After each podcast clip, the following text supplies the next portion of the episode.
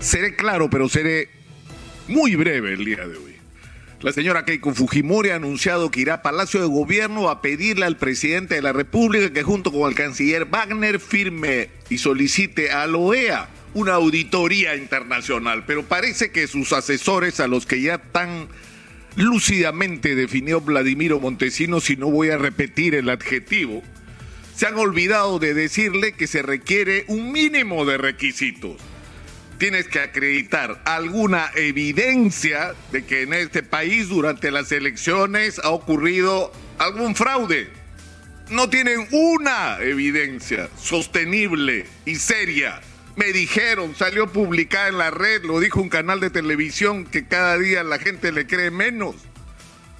Mentiras, fake news, información falsa. Ese es el sustento para una auditoría internacional a ver, por favor, tráiganme algo si es que alguien tiene. Estoy segura de que me han hecho fraude, pero no lo puedo probar. A ver si alguien me ayuda. Ni un solo observador internacional es el otro requisito. ¿ah?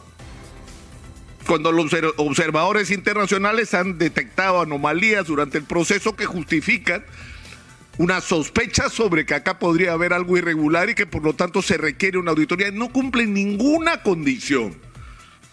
No están preocupados por la pureza del proceso, están provocados por el juicio que la señora Fujimori tiene encima y que la podría llevar a la cárcel. Voy a ser bien elegante. ¿eh? ¿Saben cómo dicen los argentinos en situaciones como esta? Déjate de